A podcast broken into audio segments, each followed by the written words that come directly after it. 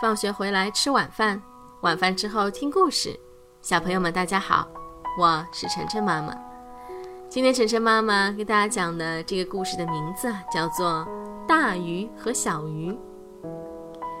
大海里游着一群大鱼和一群小鱼，大鱼们身体大，一张嘴就能吃到许多小生物；小鱼们身体小，只有小拇指那么点大。他们只能找些大鱼们吃剩下的食物吃。一天，这群大鱼和这群小鱼相遇了。大鱼们嘲笑说：“喂，你们这么小，也配叫鱼吗？”虽然我们长得小，但我们也是鱼。小鱼们坚定地说。大鱼们大笑起来：“我看你们和陆地上的蚂蚁差不多大。”你们大概就是生活在海洋里的蚂蚁吧？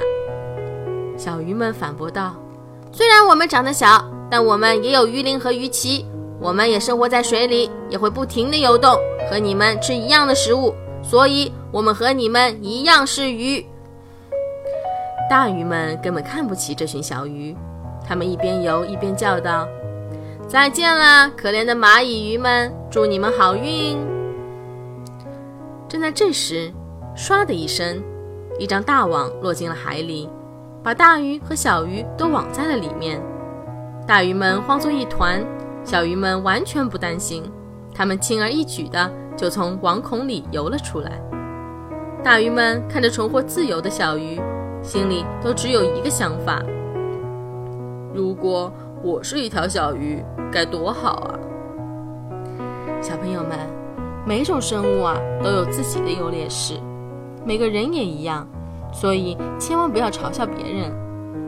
也许人家就有你羡慕的一技之长。好了，谢谢大家收听今天的节目。每周一到周五晚上七点，晨晨妈妈准时来给大家讲故事。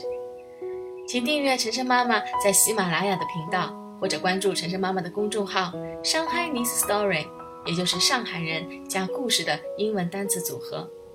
今天的节目就到这里了，再见。